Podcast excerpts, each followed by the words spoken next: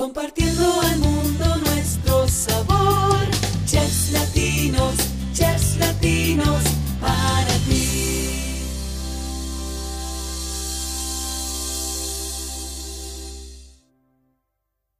Hola, bienvenidos a Chef Latinos Podcast. Les saluda Karina Guzmán. La cocina que enseña y nutre es invaluable. Aquella que se prepara con ingredientes recién cosechados nos enseña a valorar la diversidad de alimentos que la Madre Tierra nos ofrece. Nuestra invitada de hoy es además de enseñar a preparar recetas, nos hace más conocedores de los ingredientes y sus sabores. Su nombre es Sonia Ortiz. Originaria de Monterrey, México, lleva 11 años dedicada a la cocina profesional. Tiene su canal de YouTube y es presentadora del programa Cocina de Mercado con Sonia, que se transmite en el canal de televisión Gourmet por toda Latinoamérica desde el 2010. Y hoy, bueno, vamos a conocer más sobre ella. Hola Sonia, ¿cómo estás? Hola, mucho gusto saludarte, Karina. Gracias por la invitación. Sonia, Muchas de las historias tienen su origen en las cocinas que vienen de generaciones atrás, mamás, abuelos, tíos, y en aquellas cocinas, bueno, además de enseñar cómo hacer una sopa, cómo pelar una papa, eran espacios de convivencia en donde quedan hermosos recuerdos que, bueno, llevamos siempre en el corazón. Sé que en tu casa la protagonista del, en tu infancia era tu mamá. Cuéntame una anécdota que recuerdes de tu niñez, algo que preparaban juntas. Bueno, recuerdo la primera vez que yo quería aprender a hacer un pastel yo solita, ¿verdad? Ajá. Pero pues este, mi mamá tenía su batidora, KitchenAid era como, wow, o sea, esa era intocable, nadie la podía tocar, ¿no? Entonces me dijo, mira, mijita, te voy a enseñar a hacer un pastel de licuadora. Y entonces, y bueno, yo ni siquiera sabía escribir, o sea, te, te lo digo porque me lo aprendí de memoria, no anoté la receta y era este, todo era en la licuadora, una taza de harina, una taza de leche, un huevo, y así era una barra de mantequilla, todo. Todo se licuaba y se ponía en un molde bien engrasado y al horno, ¿no? Entonces, esa es una, una anécdota que recuerdo. Y cuando ella se ponía a hacer pasteles, pues éramos 13 hijos, imagínate, todos queríamos. Y me encantaba la masa cruda y a mis hermanos también, ¿no? Entonces yo pido las aspas la batidora, yo pido la, la pala, y yo pido el tazón. Todo el mundo queríamos lamer lo que quedaba ahí. En mi casa materna todas las tardes se horneaba merienda, o sea, o se hacía pay de nuez, o se hacían roles de canela, o se hacía pastel de chocolate, o lo que fuera, ¿no? O sea, eh, lo que hubiera o lo que se le ocurriera, ¿no? Pero siempre había merienda para los amigos. Pasaban y no era nada más para la familia, era como llegar a merendar ahí. Entonces, es de ella que heredaste ese amor a la cocina. Definitivamente, yo digo que uno aprende viendo. O sea, la primera vez que yo hice una tortilla por mí misma, había visto hacer tortillas por millones, ¿verdad? Y nada más de estar observando el ritmo de poner una y cómo voltean una y cómo voltean la otra y cuándo voltean una y cuándo voltean la otra, ya tú lo aprendiste, ¿no? Se vuelve como hipnótico. Sí. Entonces, sí, sí, sí, la cocina me entró por todos lados. Mi madre falleció hace tres años, pero, pero hasta, hasta su lecho de muerte, o sea, ella siempre fue una gran anfitriona Recuerdo la última Navidad que ya apenas en silla de ruedas, pero había que llevarla a ver cómo estaba puesta la mesa, que todo estuviera en su lugar, que no fueran a poner nada de plástico ni desechable porque le podía dar el infarto. y, y, hablo que era una, fue una, una, comida para, para 100 personas, porque esta familia, pues imagínate, mi mamá 13 hijos más todos los nietos que tuvo, 39 y no sé cuántos bisnietos, pues ya, este, ya era una familia muy grande cuando ella falleció, ahora es más todavía. Pero pues sí, la verdad siempre nos fomentó la unión alrededor de la cocina, de la mesa, eh, y, siempre todo tenía que estar bien adornadito según la ocasión. Una vez que decidiste, bueno, vas a estudiar algo como carrera, ¿sabías que querías estudiar cocina, pero había carreras? ¿Cómo, cómo fue? No, no, ni siquiera se me ocurrió porque no era un plan de vida eso de estudiar cocinero, o sea, en ese entonces no eran muy glamorosos el cocinero. O sea, el cocinero era para, para tu casa, para ti, para poder invitar a tus amigos, para poder ser autosuficiente cuando te cases o cuando te vayas a la universidad, pero no era un interés de decir, esto va a ser mi vida profesional. Pero la verdad es que a mí siempre me gustaron las ciencias y los experimentos. Entonces yo estudié química. Yo digo que, bueno, ahora sigo haciendo experimentos, pero estos son más divertidos porque se comen, ¿no? Este, más o menos. Pero, pero, no, no, nunca lo vi. No existían las carreras de gastronomía en ese entonces, ni siquiera, bueno, en todo caso, hotelería y te daban algunas clases de cocina. Pero no, no, no era una cuestión que yo lo viera profesional. Eh, realmente terminé en la, en la cocina por azares del destino. Me mm. dediqué a muchas cosas antes. Creo que ante todo, hoy, eh, hoy soy una maestra de cocina, pero desde, desde que empecé mi vida profesional de trabajo, inmediatamente que me gradué, fui maestra. Fui maestra de, de matemáticas, de ciencias a nivel secundaria, a nivel preparatoria. Entonces me gustó enseñar porque me gusta contagiar ese amor por entender el cómo y el porqué de las cosas. me, me, gusta descubrirlo y me encanta explicarlo. Entonces, creo que todos esos años de práctica de ser maestra me sirvieron mucho a la hora que empecé a cocinar en YouTube. ¿Cómo pasó eso? De un día dijiste, bueno, ¿sabes qué? Me gusta cocinar, voy a hacer un canal de YouTube. ¿De dónde salió? fue, fue casi como una broma, me da risa contarlo porque sí. Tengo una socia que se llama Celia Marín. Ajá. Este, y somos amigas desde hace muchos años. Ella vivía en México, yo vivía en Monterrey. Y cuando iba a visitar a su mamá, a veces se hospedaba en mi casa. Entonces, un día que yo venía llegando de viaje y no tenía grandes cosas que, que darle, esa mañana antes de que se fuera con su mamá, dije, no te voy a mandar sin desayunar, o sea, he perdido, pues déjame, te preparo algo. Y pues tenía unas manzanas, que ya sabes que las manzanas te duran eterno. Sí. Este, tenía un árbol de limones, siempre me ha gustado tener plantitas, ¿no? Entonces dije, ah, tenía unos, un pan que tenía este, ya medio duro, pero bueno, lo puse rebanado y tostado, hice una, metí las manzanas en un extractor, Ajá. ¿sí? Con el jugo, pues se lo di de tomar y con el resto, con todo lo que queda, el gabazo, lo hice cocidito con azúcar, hice una mermelada con un poco de limón y tenía algo de quesos maduros, entonces puse panecito con queso y la mermelada de manzana, el jugo de manzana y un café, ¿no? Me dijo, oye, pues qué recursiva. Le digo, ay, yo debería de hacer un programa de cocina. Como que me levanto en pijamas y abro el refrigerador y digo, ah, este, a ver qué voy a preparar hoy. Me dijo, no puedes salir en pijama. No puedes salir en pijama, fue lo primero que me dijo. Ay, hombre, pues es un decir, es como un programa muy casual. O sea, enseñarte que no se trata de que sea sofisticado, es vamos a ver qué hay y a cocinar con lo que tengo, ¿no? Muy, muy, fue la idea, ¿no? Así como muy casual.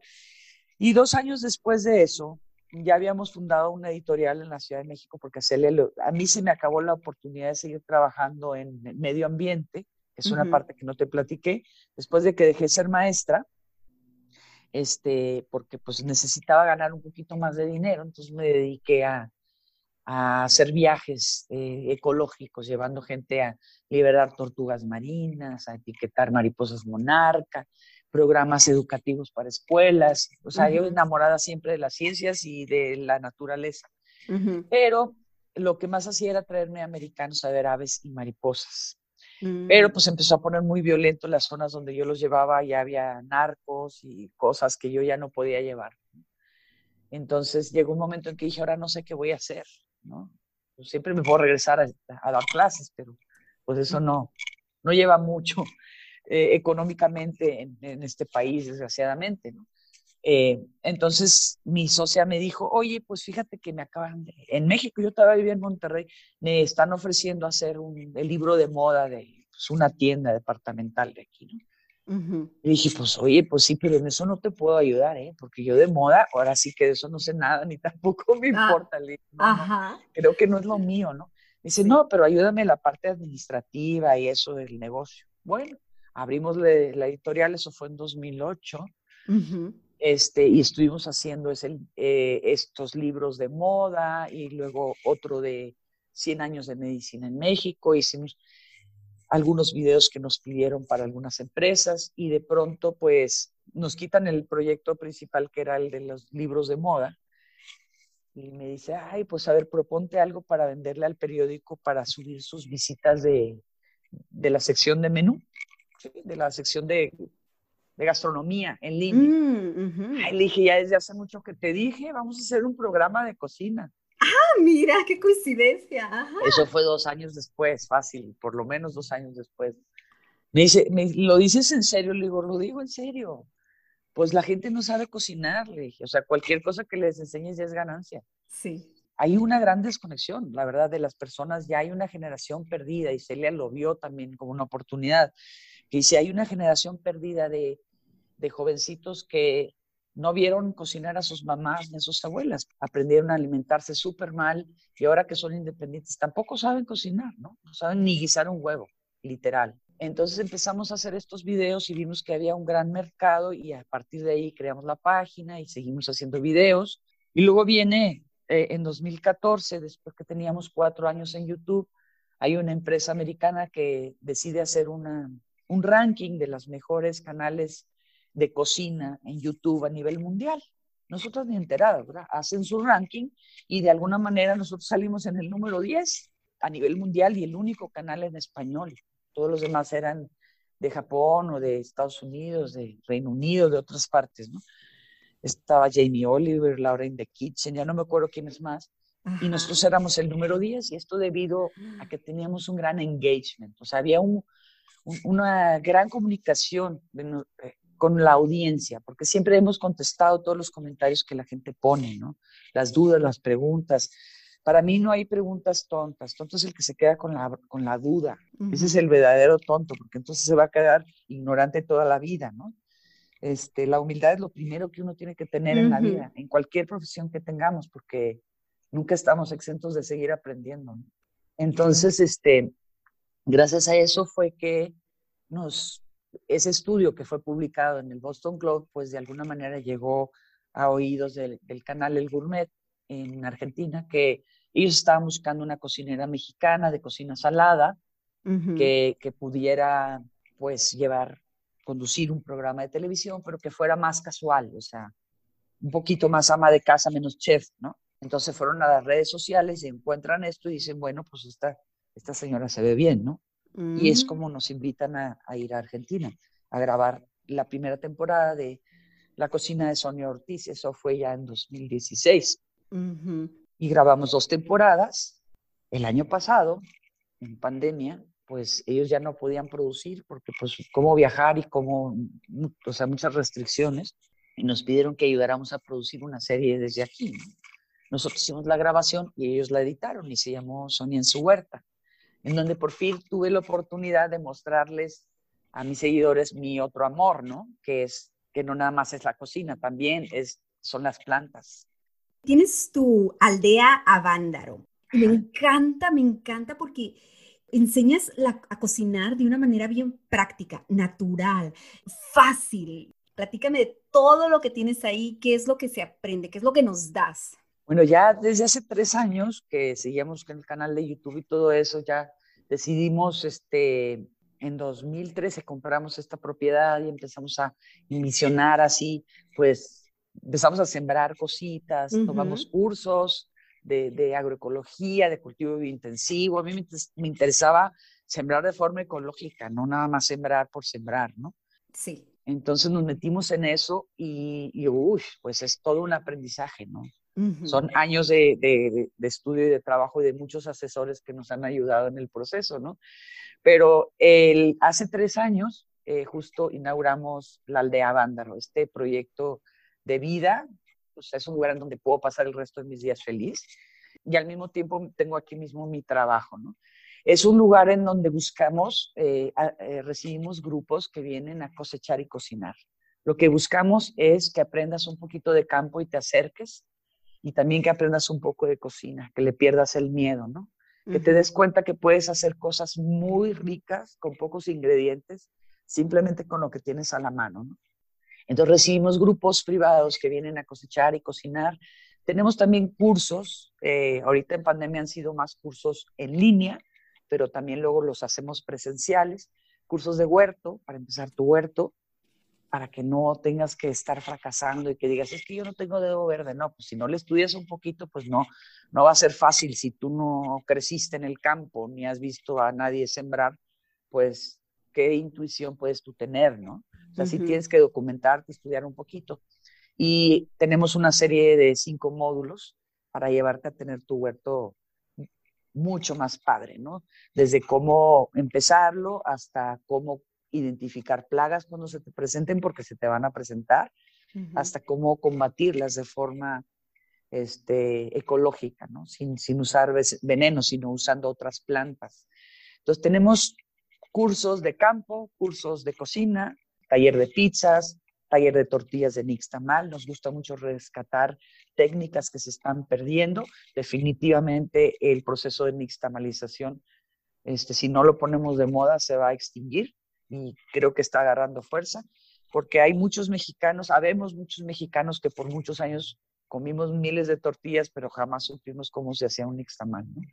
Eh, y hay mucha gente que todavía no lo sabe. Yo me fui cocinera muchos años y te lo te lo confieso, yo por muchos años no supe hacer un nixtamal.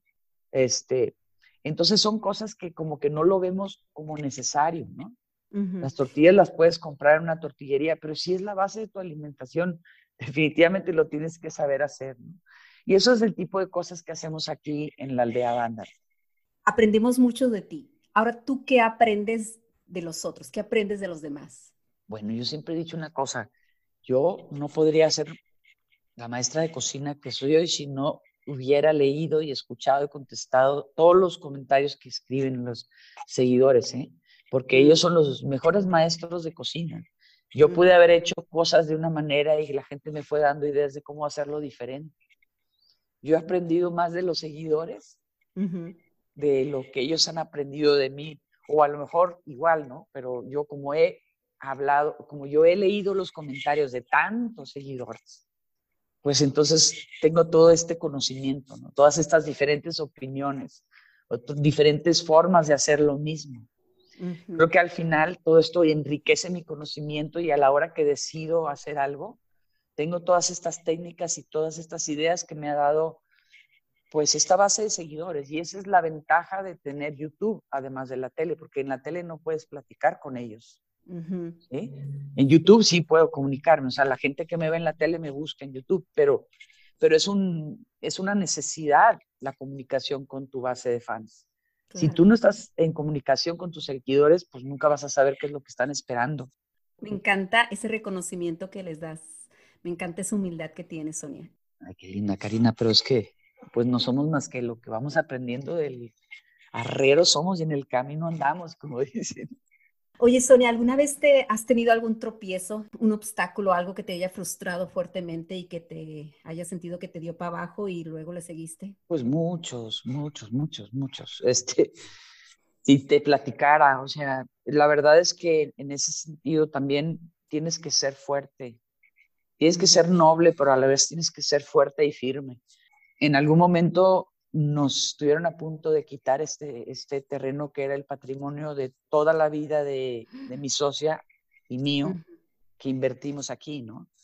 Porque en algún momento este terreno había sido invadido por unos invasores, los habían sacado por la fuerza pública y muchos años después metieron un amparo contra eso y la persona ya ni existía, él ya había vendido a otro, a otro, a otro, o sea, ya había una, una asociación de cuatro personas después y como no contestaba la persona, pues ya estaba muerta. ¿Cómo iba a contestar, verdad? Ya les habían dado el gane, entonces e, ellos ya venían a posesionarse de lo que habíamos construido aquí. Sí. Y sí, gracias a que nos dimos cuenta y no nos querían dar información porque no éramos parte del juicio. El juicio era contra otra persona, aunque este no era el terreno de esa persona. Esa es una de las frustraciones más grandes que he tenido en la vida. me da mucho dolor y me da mucho coraje que haya mexicanos así, ¿no? Que vivan de apoderarse, de aprovecharse, de tomar lo que no es suyo, de obrar mal. Sí, eso, eso me, me causa un dolor muy grande. Frustración, dolor, y no me gusta pelear, a mí no me gusta pelear, pero por supuesto que lo peleamos y terminamos ganándolo, porque teníamos la razón. Nosotros no nos habíamos posicionado y ellos ya los habían sacado de aquí porque no habían tenido la razón de haberse metido. Ellos, eh, de alguna manera reclamaban que esto era área comunal de los ejidos, pero uh, nosotros conseguimos los papeles hasta, hasta donde esto fue eh, deslindado como área comunal del ejido. Entonces, ya mm. no tuvieron manera, ¿no? Pero fue un pleito muy desagradable, fue un año muy difícil, muy angustiante, de sentir que puedes perder todo lo que has logrado, en donde pusiste todo, todo, todo lo que tenías de tu alma, de tu vida, estás a punto de quedarte en la calle, ¿no? Después de tantos años de trabajo y, y eso da mucho coraje, ¿no? Da coraje y al mismo tiempo mucha tristeza. Sonia, ¿cómo quieres ser recordada? ¿Cómo quiero ser recordada? Pues yo espero que, que no me muera todavía. ¿Cómo, ¿Cómo quieres dejar? ¿Qué legado quieres dejar? No, no, no, no te estoy diciendo que quieres, que, te, que, no exista, ¿verdad? Simplemente, no sé, alguien, alguien, sí, yo recuerdo Sonia así por esto. Pues porque me enseñó a cocinar, ¿sí? Porque me hizo mm. que perdiera el miedo a la cocina, más que nada, ¿no? El lema con el que empezamos el canal de YouTube es, es como claro, siempre lo tuvimos claro desde el principio. Ponte el mandil y deja salir ese chef que todos llevamos dentro. De alguna manera, el ser chef se había convertido en algo muy aspiracional, ¿sí? Era como, solo los chefs, casi, casi teníamos en la cabeza que únicamente un chef puede cocinar rico, ¿no? Y, yo decía, bueno, pues es que no, no, no debe de ser así, no debe de ser así. No, no puede ser que, que tengas que ser chef para saber cocinar. ¿Cuál crees que sea la habilidad o destreza más importante que debe tener un cocinero o alguien que le guste la cocina? Te voy a decir, como alguna vez lo dijo Ferran Adrià, creo que es una de las frases que más me gusta, se lo dijo a mi, a mi socia en una entrevista, cuando le preguntó, o sea, ¿cómo distingues un buen cocinero de un excelente cocinero? Que uno sabe comer mejor. Ándale. Entonces, entre más abierto tengas tu paladar, vas a ser un mejor cocinero. Atrévete a probar, a probar, a probar y a probar. ¿sí? No, no hay un platillo malo, o sea, pruébalo. Se vale decir no me gusta. Cuando vienen los niños, yo lo hago un pacto con ellos. Vienen niños, digo, vamos a hacer un pacto de mosqueteros. Prometo probar todo. Se vale decir no me gusta, en ese orden, nada más. Llegan muchos niños que su mamá me dice, no, hombre, es que no comen nada. O sea, pero con que le tengas un taquito de frijoles, tú no te preocupes. El niño se acaba comiendo todo. ¿Por qué? Porque ya fue al huerto, olió, probó, preparó. Por supuesto que se lo come déjalo que pruebe, que chupe, que huela, así me explico. Sí, y sabes que eso, es lo maravilloso que, que enseñas o que estás transmitiendo. Con las manos, tocar, agarrar, sácalo de la tierra. Entonces, esa emoción que conecta, que te conecta como humano a los alimentos, pues claro que el niño se emociona, claro que te emocionas en, ay, pues vamos a probar este, esta zanahoria, esto es lo que sacó, este tomate que, que la mamá dice, no, ni come tomate, pero lo agarró de ahí, wow, ya es una experiencia, ya, ya, ya, ya es algo bien, muy bonito desde el huerto, pero incluso si no tienes huerto en la cocina, muchas mamás no dejan a los niños que entren porque no les vayan a hacer batidero. Pues si te hacen batidero, o sea, mi mamá decía, los niños te quieren ayudar en la cocina hasta que aprenden, entonces ya no te van a ayudar, ¿verdad? cierto, cierto. Oye, Sonia, ya casi para finalizar, ¿qué consejo le darías a alguien que quiere dedicarse profesionalmente a ser cocinero? Pues yo les, yo les diría que primero se dediquen a comer, ¿no? Y a probar y, que no importa lo que hagan en la vida, que lo hagan con pasión y con entrega y van a llegar muy lejos. ¿sí? Cuando tú haces algo con entusiasmo, cuando haces algo que te gusta, es maravilloso. si tú vas a trabajar en algo, tienes que pensar que es algo que te tiene que encantar. Porque imagínate que te vas a pasar la mayor parte de tu vida dedicado a eso. Y si quieres terminar en un restaurante, acuérdate que los horarios son bien pesados, que, tengas de verdad la idea de a qué te quieres dedicar, por qué y que sepas lo que implica, ¿no? Porque todo eso es bien importante. Sonia, muchas gracias, muchas gracias por compartir tu historia.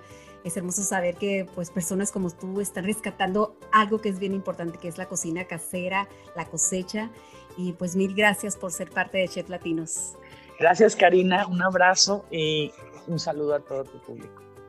Mil gracias. Y a nuestros oyentes, gracias de corazón. Recuerden, cada jueves tenemos un apasionado de la cocina en Chef Latinos Podcast. Hasta la próxima.